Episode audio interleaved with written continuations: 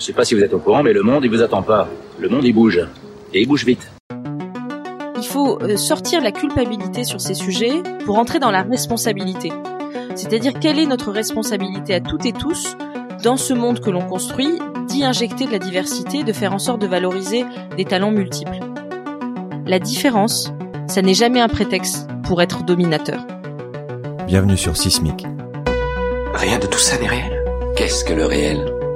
Quelle est ta définition du réel? Chaque génération, sans doute, se croit vouée à refaire le monde. Notre savoir nous a fait devenir cyniques. Nous sommes inhumains à force d'intelligence. L'humanité est menacée dans ses fondamentaux. Tu dois trouver dans tes rêves l'avenir pour lequel tu as envie de te battre. Bonjour Céline. Bonjour Julien. Tu es euh, écrivaine, euh, membre du euh, Haut Conseil à l'égalité entre les femmes et les hommes, présidente de ONU Femmes France, entre autres. Hein. C'est évidemment non exhaustif.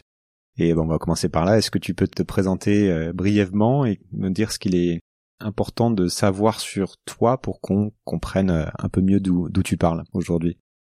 Oui, euh, alors je commence d'ailleurs par, par, ta deuxième question. je suis passionnée par l'impact social. j'ai compris, enfin disons que j'ai mis en, en ordre euh, les puzzles euh, ou les parties du puzzle de ma vie il y a quelque temps euh, à la faveur d'une d'un épisode un peu difficile.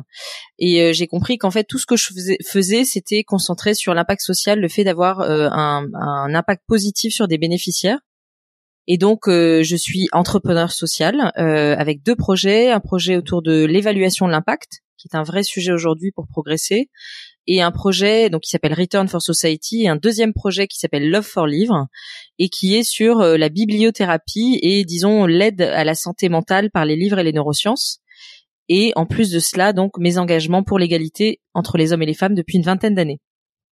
Ok, bah merci pour euh, pour cette euh, cette réponse. C'est un, exercice que jamais facile et de toute façon qui est partiel. Donc, mais bon, ça permet de voir un peu de quoi on va parler aussi. Et donc on se connaît un peu depuis quelques années et ça fait euh, bah, ça fait quelques mois qu'on essaie d'avoir cette conversation et notamment depuis que tu m'as tu m'avais envoyé un message un jour en me disant bah, c'est très sympa ce que tu fais Julien avec le podcast et essayer de mieux comprendre le monde tout ça mais ça serait pas mal de parler à, plus de femmes voire même de parler des femmes et, euh, et le fait est que bah, sur euh, maintenant 65 invités à date, j'ai reçu une minorité de femmes, ça doit être à peu près un tiers, je pense. Et simplement parce que je me rends compte que c'est pas quelque chose auquel j'ai fait attention et aussi parce que les questions en fait euh, liées à, à l'égalité entre euh, les sexes et plus largement entre les genres, même les questions autour des l'égalité, l'égalité de manière générale, c'est pas vraiment. Je me suis rendu compte, c'était pas vraiment dans mon dans mon prisme premier, et donc j'ai simplement en fait reproduit, euh, on va en parler, ce qui est le, le biais d'exposition. donc je progresse on a déjà parlé aussi, mais je progresse doucement là-dessus. En fait, je m'y intéresse un peu plus maintenant, peut-être parce que j'ai euh, deux filles euh, pour ce qui est en tout cas de la cause féminine, aussi parce que ma, ma femme est française d'origine vietnamienne et donc ça m'a ouvert un peu plus à la question du racisme, des discriminations et plus largement à des choses que je percevais moins peut-être euh, avant en tant qu'homme blanc français, voilà. Mais voilà, jamais aussi je pars de, je pars d'un peu loin. Et donc, en fait, je n'ai toujours pas vraiment parlé de tous ces sujets de société sur lesquels énormément de choses ont bougé, en fait, et qui sont devenus vraiment centraux dans les débats et dans les, dans les causes des, différents activistes. Donc, parlons plus des femmes aujourd'hui. Voilà, désolé pour la longue introduction. Donc d'abord, comment comment est-ce que tu réagis à ça, à ce que je viens de dire, au, manque aussi de femmes dans le podcast et plus largement à cette idée de parité? Et si je me fais l'avocat du diable, est-ce que euh, on pourrait pas se dire que pour parler du climat, par exemple, qui est un sujet que j'ai beaucoup traité, bah, peu importe que ce soit un homme et une femme, puisque on parle de science. Hmm. Alors, euh, je, démêle un peu les, les fils. Euh, en fait, tu, tu, tu décris euh, une pratique, un comportement qui est très fréquent chez beaucoup d'hommes, qui inconsciemment, en fait, perpétuent ou reproduisent des biais. Euh, et donc c'est important, je pense, quand on s'engage aussi sur ces sujets, de ne pas être toujours dans une posture euh, de dénonciation. Il y a des choses scandaleuses que les femmes subissent aujourd'hui, les femmes et les filles dans le monde, et elles doivent être très sévèrement euh, prévenues ou sanctionnées, bien sûr, par les droits, par la loi. Et puis après, il y a ce qu'on peut appeler la culture de l'égalité, qui est vraiment euh, qui, qui, se réfère aux pratiques quotidiennes que l'on a toutes et tous, et qui, pour beaucoup d'hommes, en fait, a été petit à petit distillée sans même qu'ils aient conscience au final qu'ils pouvaient reproduire des inégalités. Donc ça c'est très important et ça pose un point majeur dont je parlais d'ailleurs hier avec une dans une interview qui est il faut euh, sortir la culpabilité sur ces sujets sauf quand il s'agit de droit, mais là c'est le, travail de la justice pour entrer dans la responsabilité. C'est-à-dire quelle est notre responsabilité à toutes et tous dans ce monde que l'on construit, d'y injecter de la diversité, de faire en sorte de valoriser des talents multiples? Ça c'est un premier point. Le deuxième point, c'est sur ta question sur euh, homme ou femme pour parler climat. En fait, la vraie question, c'est la compétence. Ça reste toujours la compétence. Mais il se trouve qu'il y a énormément de freins. En tout cas, les freins sont plus grands pour que les femmes puissent valoriser et, euh, et, mettre en, en, avant leurs compétences euh, et que les postes à responsabilité, disons, dans ces secteurs comme dans d'autres, étant très souvent occupés par des hommes, le réflexe, et on y revient, euh, peut-être de reproduire le même. Or nous, ce que l'on cherche quand on est engagé, enfin quand je dis nous, c'est euh, au moins à ONU Femmes France, euh, on cherche l'altérité, on cherche la diversité. Et pour ça, il faut quand même un coup de pouce, soit légal, soit dans les pratiques qui permettent de changer sismique ou de faire évoluer sismique sur cette partie-là et au-delà. Je pense qu'on va revenir aussi là-dessus, hein, sur cette idée de parité tout au long du podcast, mais quand on parle de, de la place des femmes dans la société, on pense souvent au féminisme. Et le féminisme, pour moi, enfin pour beaucoup, je pense, c'est un, concept assez euh, assez complexe puisqu'il y a plein de manières finalement de, de, le définir, plein de nuances selon les cultures, selon les pays, euh, aussi même selon les sensibilités de chacun, même même entre féministes, j'imagine il y a beaucoup de, de débats. Donc pour certains, le but pourra être une égalité stricte homme-femme à tous les niveaux. Pour d'autres, c'est euh, l'égalité, mais avec l'affirmation quand même toujours d'une différence. Euh, il y a la question du genre, du sexe. On associe cette, cette cause aussi à d'autres causes, d'autres luttes, euh, comme tu vois l'antiracisme, etc. Est-ce que tu peux commencer à, à m'aider à y voir un peu plus clair comment toi tu définis la cause féministe et ses enjeux principaux? Alors, petite histoire du, du féminisme dans Sismique, j'en suis ravie pour mettre en, avant, euh, il nous faudrait à peu près 3-4 heures, Julien, prépare-toi. euh, euh, non, pour, pour mettre en avant. Il y a, il y a des podcasts qui ne traitent que de ça, donc je, je vois bien aussi la, la difficulté de l'exercice. Et ce qui est important, je pense, c'est de, de, de, de, se dire que le féminisme, c'est à la fois un courant euh, intellectuel, et donc dans ce courant intellectuel, il y a des points de vue différents. C'est ce que tu disais. Il y a des mouvements qui s'affrontent ou qui en tout cas se regardent. Quand je dis s'affrontent, c'est être face les uns aux autres et débattent et puis il y a euh, le côté pratique des choses, hein, euh, la praxis comme on dit en grec, c'est-à-dire le fait de mettre au monde et de porter des mesures plus favorables à l'égalité entre les sexes. Et selon que l'on parle du courant intellectuel ou selon qu'on se concentre sur les pratiques, on va avoir euh, des on va avoir des, des, des manières de, de, de, travailler autour de la question du féminisme un peu différentes. Donc ça, c'est un, premier point. Tu as parlé aussi de la question de l'intersectionnalité, c'est-à-dire le fait que euh, le féminisme va euh, être connecté, ou le fait d'être femme, en tout cas, est connecté à d'autres dimensions, femme de couleur, femme euh, de milieu populaire ou pas, etc., etc. Donc ça, c'est un, un sujet aussi. Et surtout, moi, je pense que ce qui est important, et moi, c'est vraiment une, une idée que je porte très, très, très fortement depuis des années, c'est qu'au final, le féminisme, euh, c'est surtout la question des droits. C'est-à-dire, est-ce que l'on a, dans la société dans laquelle on vit, les mêmes droits que les hommes, en tant que femmes, en tant qu'être humain Et c'est ça qui est important, parce que quand on, se concentre sur la question des droits, on va sortir de polémiques un peu stériles sur, au fond, euh, est-ce que le féminisme, c'est la domination des femmes sur les hommes? Pas du tout. En fait, le féminisme ne cherche pas à imposer aux hommes ce que on estime que les femmes ont subi depuis des années ou des décennies. C'est pas ça le féminisme. Le féminisme, c'est juste de dire, en fait, on a des droits, femmes ou hommes, on a envie qu'ils soient les mêmes et appliqués de la même manière, et d'autant plus que, en faisant ça, on, on, on, crée, de ce on crée ce sujet comme un sujet de société, et on, crée du progrès pour toutes et tous. Parce que, par exemple, tu vois, je te donne un exemple sur la question de la parentalité et du congé parental. Euh, et en l'occurrence du congé paternité. Euh, il n'est pas juste que des hommes, auparavant c'était dix jours, ne passent que dix jours auprès de leur petit enfant. Je parle de la France, hein, c'est très différent dans d'autres pays. Et ça, en étant féministe et en, travaillant pour que ça change, on aide aussi les hommes à avoir plus d'espace pour être père et pour avoir une vie familiale tout aussi épanouie que leur vie professionnelle. Donc ça a de l'impact pour les deux en réalité.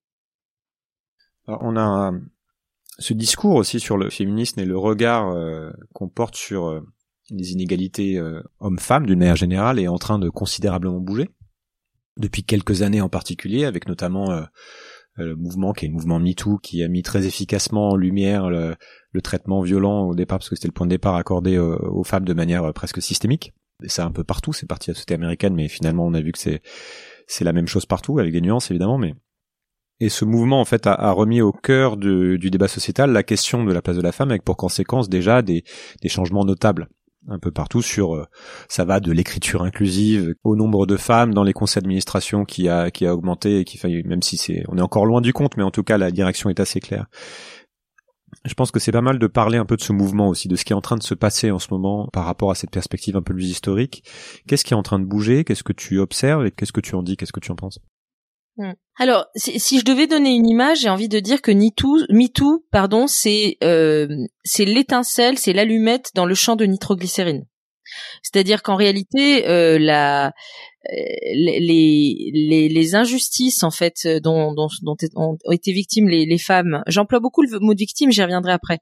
Depuis des années, elles ont été dénoncées elles ont été dénoncées par euh, bon nombre d'associations et d'activistes, etc. Donc ça n'est absolument pas un nouveau sujet. Euh, mais à un moment donné, et ça, il y a, une dimension un peu mystérieuse sociologiquement, c'est-à-dire qu'on ignore pourquoi, à un moment donné, une société devient mature pour qu'un sujet euh, adressé d'une certaine manière, c'est-à-dire digitalisé d'une certaine manière, mais tout ça commence sur les réseaux sociaux avec un hashtag, donc il y a rien de plus banal d'une certaine façon, euh, on ne peut pas expliquer véritablement pourquoi. C'est ce truc-là qui déclenche en fait ce mouvement. Ce qui est certain, c'est que le terrain il est fertile parce qu'il y a eu ce travail de très longue haleine fait par des associations. C'est un peu le, même sujet euh, par rapport au livre de Camille Kouchner. Pourquoi est-ce que en, à ce moment-là, ce livre a un tel écho Mais parce qu'il y a des décennies aussi de travail. Et je pense aussi quand même, sans vouloir céder à des poncifs, mais je pense que c'est un mouvement euh, enclenché, que l'entrée dans le 21e siècle, il a coïncidé aussi avec euh, cette prégnance de la RSE, le fait qu'on est toutes et tous euh, dans un moment où, enfin toutes et tous, on va dire une majorité de gens parce que non, toutes et tous ce serait faux, mais en train de se poser des questions, la question du sens et la question de notre avenir commun et de la manière dont on le construit. Et c'est aussi cela, cet écho-là, qui crée, je l'ai dit, le champ nitroglycérine. On pourrait parler d'une chambre d'écho. Là, on est dans un podcast, euh, on est dans le son, euh, et qui fait qu'à ce moment-là, MeToo crée un mouvement incroyable et qui a un impact majeur pour l'histoire du féminisme et des femmes aujourd'hui. Qu'est-ce que tu penses des, des nuances qu'il y a, par exemple, entre le, monde anglo-saxon et, et, le monde latin, puisque on a beaucoup parlé, mais pour certains, donc là, il y a une rhétorique qui est qui est très anglo-saxonne américaine qui est associée à MeToo, puisque ça vient de là, et on entend les mêmes critiques, même pour un mouvement comme euh, Black Lives Matter, qui, qui vient des États-Unis et qui qui est un peu récupéré en France, même s'il y a des, des choses, euh, des symptômes qui sont là, mais voilà, il y a un mouvement qui est récupéré de manière de voir. Et beaucoup disent que ça convient pas finalement à la réalité du rapport euh, homme-femme dans la société française. Et puis il y a eu même des articles qui ont été qui ont été faits, y compris par des femmes là-dessus. Et euh, donc on serait euh, bah, en train de trop américaniser le rapport entre les gens, entre les sexes, etc. Et donc certains vont pointer les dérives, les risques de dérives qu'on a pu observer aux États-Unis, qui font euh, que certains hommes, par exemple, n'osent plus monter dans, dans un ascenseur seul avec une femme, qui est devenu inconcevable de, de complimenter une femme au travail sur, sur sa tenue, etc. Finalement, ce que ça pose comme question, c'est est-ce qu'il y a un seul type de rapport homme-femme qu'il faut viser presque universellement une espèce euh, d'égalité parfaite qui pourrait aller jusqu'à euh, nier la différence entre les genres quand on, quand on pousse à l'extrême. Voilà, c'est parfois évoqué un peu quand, euh, par certains.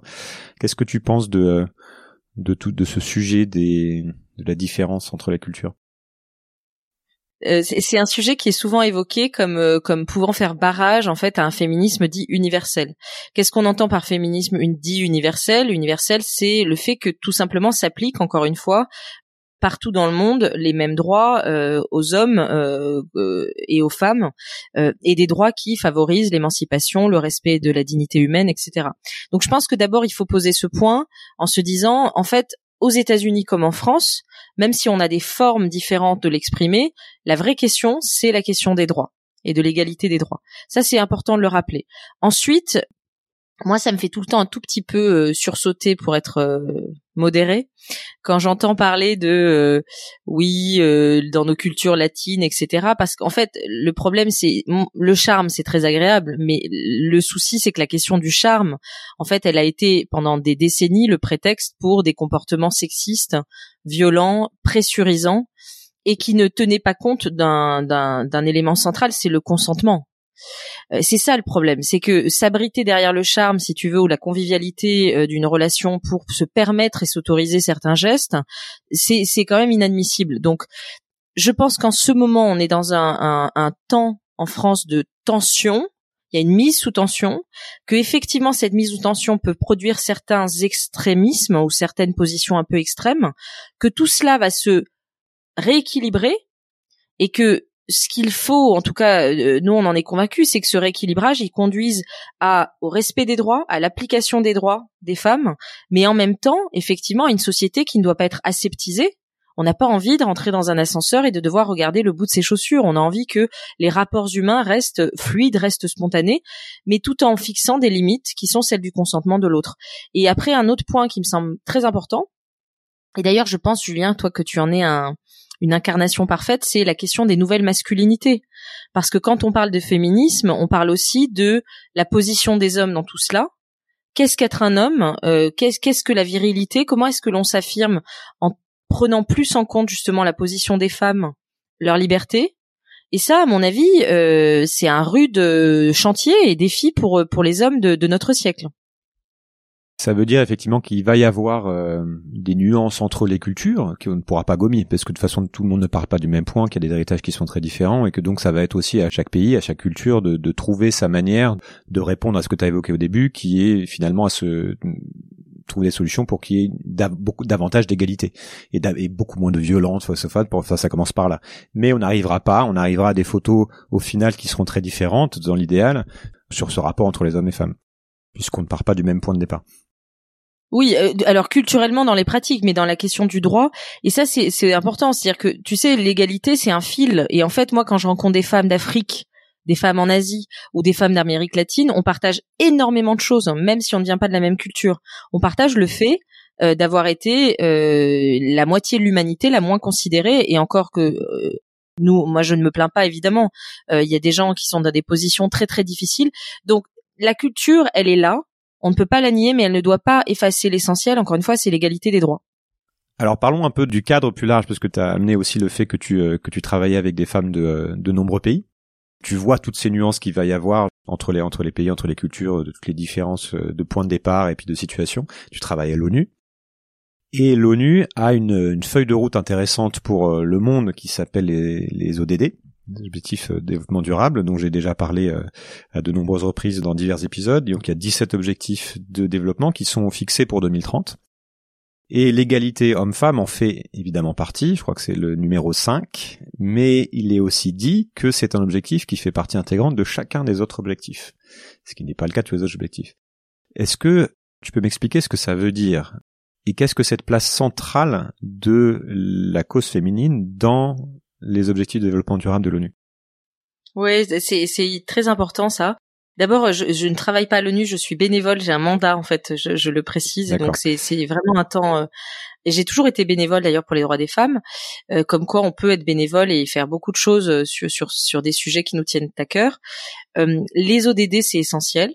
c'est vraiment un, un, super outil en réalité pour se projeter demain et améliorer les choses. Et en fait, l'objectif 5, si tu veux, il est donc l'objectif pour l'égalité et l'autonomisation des femmes, il est lié aux autres parce que dans tous les sujets des ODD, on retrouve des dimensions d'égalité. Je te donne un exemple euh, sur l'agriculture. Il est prouvé que si les femmes en fait étaient propriétaires terriennes à peu près au même niveau que les hommes, notamment en Afrique de l'Ouest, on pourrait augmenter considérablement la production euh, on pourrait innover sur les méthodes de récolte et on pourrait également euh, lutter plus fortement contre la famine. Il y a des études documentées là-dessus. On a constaté aussi un autre exemple que dans les processus de paix, la présence de femmes en tant que négociatrices augmentait très sensiblement, je pense que c'est de mémoire une vingtaine d'années, la pérennité des accords. Euh, et donc dans chacun des sujets des ODD, on va trouver des exemples qui font que l'égalité va être facteur de progrès. C'est ce que l'on appelle dans notre euh, jargon, mais c'est intéressant peut-être de, poser ce mot, la transversalisation euh, de l'ODD 5, c'est-à-dire qu'il touche tous les autres et qu'il a un impact sur tous les autres. Ça m'intéresserait d'avoir un peu plus d'exemples sur euh, sur cette transversalité pour montrer en fait à quel point c'est quelque chose qu'on va retrouver dans presque tous les dans, presque tous les objectifs et dans tous les dans tous les, les, combats liés au développement. Ça existe aussi dans le climat ça existe euh, sur les, les questions de euh, évidemment de, de, de, maîtrise des naissances etc enfin tu vois qui ont un impact sur tout le reste. Il y a d'autres points sur lesquels tu vois les choses avancer très rapidement à partir du moment où la place de la femme change. Bah, à peu à peu près tous en réalité parce que si tu prends aussi euh, l'IA euh, c'est intéressant. L'intelligence artificielle, on sait bien qu'aujourd'hui il y a des biais euh, dans la manière dont les algorithmes sont conçus et qui sont des biais favorables, en l'occurrence aux hommes plutôt blancs et plutôt plus de 50 ans, euh, ou en tout cas plus de 40 ans, quadra et, au-delà. Bah, ça, typiquement, demain, on a plus de codeuses d'origine sociale différente aussi. Ça, j'y reviendrai. Je pense que c'est clé. La question, c'est pas juste celle des femmes aussi, c'est de la diversité des profils de femmes dans le secteur de l'IA, on va avoir euh, des, des, recherches qui vont être extrêmement différentes. Euh, si tu prends le secteur, euh, qu'est-ce qu'on peut prendre le, le, le secteur de l'innovation, on sait par des études nombreuses que la présence de femmes et de diversité en général hein, dans la recherche et l'innovation va être infiniment plus productrice de solutions innovantes. Euh, donc dans tous les secteurs, euh, secteur économique, c'est pareil. Il a été prouvé que des, des startups euh, qui sont conduites ou co-conduites par des femmes euh, généraient plus de performance économique, plus de croissance. Quand tu luttes contre les violences, non seulement tu portes secours à l'humanité, à quelque chose qui est juste dramatique et inacceptable, mais tu tu vas aussi euh, aider à limiter euh, les, euh, les dépenses sociales parce que les violences faites aux femmes, en fait, au-delà des traumatismes humains, c'est le premier point, elles ont aussi des conséquences économiques dramatiques. Donc, tu vois, il y a, y a, y a cette idée de toute façon de la, la, diversité de manière générale, c'est qu'on on, voit bien que, alors qu'en plus qu'on doit inventer finalement une nouvelle manière de faire fonctionner l'ensemble de nos systèmes, la manière dont les entreprises fonctionnent, etc. On, on se dit qu'il va falloir faire structurellement, enfin structurellement très différent de ce qu'on a fait jusqu'à présent, puisque sinon on va reproduire en fait les mêmes biais, les mêmes erreurs, etc. C'est intéressant le biais de la tech. On a, j'en déjà parlé sur un épisode sur l'intelligence artificielle. Effectivement, tu vois que à quel point euh, tous ces algorithmes qui maintenant occupent une place prépondérante dans, dans nos vies, dans la manière dont on s'informe, dans la manière dont on, dont on fait nos décisions, sont faits par euh, un groupe d'hommes qui viennent tous du même endroit et qui ont tous le même âge et que euh, et il y avait cette question aussi par exemple sur les la, la reconnaissance euh, faciale du fait qu'il y avait c'était fait d'abord pour les blancs et que donc ils n'arrivaient pas à détecter les visages noirs, etc. Enfin il y a, il y a plein de plein de conséquences. Qu'est-ce que ça change aussi par exemple sur la, la manière dont on va adresser les grands problèmes à venir comme celui du climat ou de, de, l'environnement Est-ce que tu vois déjà pareil les choses bouger sur ces questions-là aussi à partir du moment où tu commences à mettre plus de femmes en fait dans les cercles de réflexion, etc. Je sais pas si toi t'as participé à ça, t'as vu ça en fait? Dans le débat, dans, dans, la manière, dans la manière peut-être de débattre aussi, je sais pas. Alors ça, euh, oui. Alors il y a la question de les femmes. Euh, bah, pendant le Covid, malheureusement, on a vu qu'il y avait beaucoup moins de femmes euh, qui étaient sur les plateaux des médias pour faire part de leur point de vue. Ça évolue un petit peu maintenant. Je pense que les médias, en tout cas en France, ont été un peu plus sensibles à la question, mais c'est général. évidemment, ça c'est la question du leadership, c'est-à-dire à partir du moment où on a des femmes qui sont visibles, qui ont des compétences, qui ont un, qui ont voix au chapitre, tout simplement, on sait que ça va créer des débats beaucoup plus riches et qu'on va ouvrir plus d'opportunités. Et après, il y a pour moi les femmes de terrain.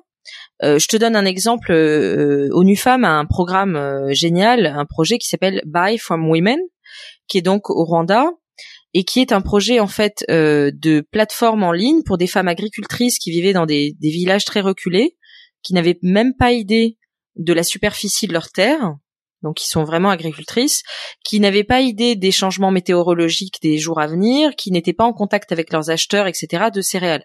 Et donc le programme c'est une farmhouse, donc une euh, une usine entre guillemets digitale, voilà. Exactement. Et grâce à ça, elles ont réussi à la fois à connaître beaucoup mieux leur terre, à se connecter à des acheteurs, à euh, pouvoir évaluer les changements climatiques et comment ils impactent sur leur culture, etc., etc. Et ça, ça, ça a eu un impact très fort sur euh, l'environnement puisque elles, elles vont aussi, elles ont aussi développé grâce à cet outil de, de mesure et de maîtrise, des euh, ce qu'on appelle l'agriculture résiliente. Et donc le fait de ne pas travailler les sols trop brutalement et pendant très longtemps, avec un productivisme effréné, mais de développer d'autres solutions beaucoup plus sensibles euh, à l'écologie. Donc ça, par exemple, c'est un exemple parmi tant d'autres. C'est c'est formidable et sur le terrain, il se passe beaucoup de choses. Il y a un point vraiment, Julien, que je veux euh, que je veux évoquer dans ton podcast en particulier parce que je trouve que Sismic euh, a cette vertu de, de rendre pédagogique des choses un peu complexes pour le plus grand nombre. C'est que aujourd'hui, il y a des femmes de pouvoir Christine Lagarde, euh, Ursula von der Leyen, euh, Angela Merkel, etc., qui sont des femmes exceptionnelles, qui ont un parcours exceptionnel. Mais c'est très important aussi de, de, de supporter au sens anglo-saxon, d'aider des femmes de la classe moyenne en fait. J'aime pas d'ailleurs cette expression, la classe de la vie. En fait, des femmes qui sont dans la vie, qui ont des métiers quotidiens, qui nous aident toutes et tous euh, à se nourrir, à poster nos lettres. Et ça, c'est très très très très important parce que moi, quand je vais sur le terrain, que je rencontre, je sais pas, une femme en Ariège qui est infirmière ou aide-soignante et qui veut s'émanciper, elle va pas pouvoir nécessairement se fonder sur le modèle de Christine Lagarde, avec tout le respect encore une fois que j'ai pour elle. Elle a besoin de modèles intermédiaires entre guillemets, c'est-à-dire de gens qui lui ressemblent. Et créer cette empathie, créer ce mimétisme, ça passe par euh, rendre accessible tout cela au plus grand nombre. Ça, c'est très important, vraiment. Ok, moi, ce que je trouve intéressant aussi, ne serait-ce que dans le monde du podcast, c'est de voir comment ces sujets aussi ont été portés, comment il y a, il y a énormément de beaucoup plus de temps de parole qui sont donnés à, à, des gens normaux entre guillemets, enfin qui sont pas aux commandes, qui sont pas aux manettes, et euh, toutes ces histoires sont de plus en plus partagées. C'est aussi, euh, je trouve, un, un, format qui participe énormément à, à ça. Oui. Une idée qui revient souvent en fait dans la dans la bouche de mes invités, c'est que pour adresser euh, à la racine les, les, les, grands sujets actuels, donc bah, crise écologique, économique, euh, dérives technologiques, etc. Il serait indispensable de commencer par euh, repenser notre notre rapport au monde, aux autres euh, et puis et à soi. Et on entend régulièrement revenir la distinction entre le féminin et le masculin qui définirait chacun une manière différente d'être au monde. Pour caricaturer, on aurait le, le masculin qui serait espèce de, de, force brute, de euh, euh, la raison, euh, la compétition, etc. Et puis le côté féminin, l'émotionnel, l'intangible, le spirituel, l'empathie, etc. Et on entend même parfois dire d'une femme qu'elle est masculine ou d'un homme qu'il a su développer ou accueillir sa part féminine. Enfin, tu vois l'idée. Qu'est-ce que tu, ça m'a toujours interrogé. Qu'est-ce que tu penses de, de, cette distinction presque métaphysique faite entre le, le masculin et le féminin d'où ça vient? Est-ce que c'est yin yang, tu vois, des, des, trucs comme ça, et finalement du coup c'est pas tout à fait la même chose? Du coup on a mis les mauvais mots là-dessus, ou, ou est-ce que c'est autre chose? Et, euh, et qu'est-ce qu'on fait en fait de de ça, de cette distinction entre la, entre ces genres? Vous avez trois heures. Là aussi c'est un très très vaste euh, sujet. Je pose des questions sympas. Ouais. c'est des, des, questions magnifiques, mais qui, qui nécessitent euh, des heures de, de, discussion et sur lesquelles, pour en toute honnêteté, moi, j'ai pas du tout euh, l'ensemble des réponses. J'ai juste une réflexion en marche et en cours, euh, parce que je suis, je, doute beaucoup. Moi, je suis quelqu'un qui, qui progresse en doutant, donc euh, j'ai besoin sans arrêt de revenir et de pétrir la patte de la pensée. Euh, je pense qu'alors il y a plusieurs sujets. Il y a un sujet, on va dire biologique, hormonal, qui fait que effectivement les hommes et les femmes ne sont pas constitués exactement de la même manière. Ça c'est un fait, c'est factuel, c'est scientifique. Il faut pas oublier la science aussi dans nos, nos propos. Il y a un sujet euh, philosophique ou euh, qui est la question de la maternité. Je pense qu'en fait le, le fait d'engendrer euh, de la part des femmes, même si c'est évidemment un acte que l'on co-construit avec un homme, ça a un impact. Euh, et c'est dit par certains philosophes. Il par exemple, Lévi Brûle est un philosophe qui a travaillé sur ce sujet de le fait que les femmes soient celles qui engendrent a un impact sur la manière dont les hommes se positionnent par rapport à elles. Et c'est pas simplement engendrer un enfant, c'est engendrer le sexe opposé. Euh, et ça, Françoise Héritier aussi en parle dans ses écrits. Ça, je trouve que c'est une question passionnante dont je ne suis pas spécialiste, hein, mais je pose le point là parce que je pense que le fait effectivement de, cette, ce rapport entre euh, la femme qui engendre euh, avec un homme, évidemment, enfin à partir de ce, cette relation, euh, et l'homme qui n'est pas un créateur dans ce sens-là, ça a un impact, ça peut avoir un impact. Et puis après, il y a une question à mon sens encore plus importante, c'est la question culturelle en fait. C'est qu'est-ce que le masculin, qu'est-ce que le féminin, qu'est-ce que ça veut dire dans nos cultures, euh, comment on doit se comporter dans le masculin et dans le féminin? Moi personnellement, je ne crois pas du tout à ça. Je ne pense pas du tout qu'il y ait euh, un masculin euh, prédéfini au-delà des faits biologiques dont on parlait, évidemment, de la science, et qui est un féminin prédéfini. Je pense qu'il y a des femmes qui sont euh, intrépides, extrêmement leaders, et qui ont, entre guillemets, des traits soi-disant masculins, et, puis des hommes qui, au contraire, ont une part soi-disant féminine. Et en fait, j'ai horreur de ça, parce que, tu vois, en en parlant, ça m'agace, en fait, parce que ça, c'est du déterminisme. Et nous, euh, enfin moi en tout cas, la manière dont je vis le mouvement féministe, c'est justement qu'on a la liberté en tant que femme de construire sa vie et de la composer de manière complètement euh, page blanche. Tu vois je, te rejoins et je trouve que en, fait pour, moi c'est deux mots qui sont très mal adaptés. C'est-à-dire que je, les, idées je les aime bien et c'est pour ça que je te parle de yin et yang parce que ça revient un peu à ça en fait, c'est de dire qu'il y a différents types de de manières d'être au monde et qui peuvent euh, qui s'opposent.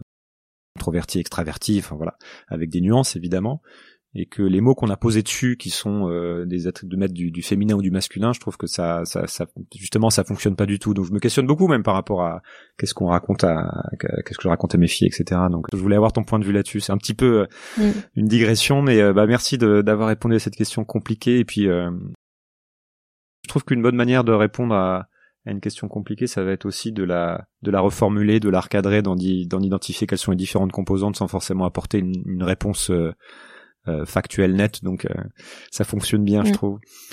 J'essaie de de plus en plus d'identifier aussi des des pistes d'action. Je passe beaucoup de temps à faire du, de l'analyse, du diagnostic, et maintenant je me dis ok qu'est-ce que je fais tout ça quoi. Donc à la fois pour pour bien vivre notre époque un peu un peu agitée, et puis pour éviter que les choses euh, peut-être demain ne, ne, dérivent trop. Donc euh, sur ce sujet du, du, du traitement euh, réservé aux femmes et des, des, inégalités, qu'est-ce que tu pourrais recommander entre guillemets à chacun de, de, de faire ou ne, ou ne plus faire difficile de recommander des grandes choses, mais tu vois l'idée dans les takeaway, les pour action entre guillemets. Bah, en fait, tu ne crois pas si bien dire parce que je pense qu'on change le monde aussi à travers des tout petites choses et des petits pas euh, et c'est une philosophie d'ailleurs de d'ONU Femmes, c'est de se dire quels sont les tout petits pas qu'on peut faire chaque jour pour l'égalité. On est tous entre guillemets dignes d'engagement. C'est-à-dire, je pense que l'engagement, quelle que soit notre classe sociale, statut social, possibilité, euh, on peut s'engager, on peut changer la donne.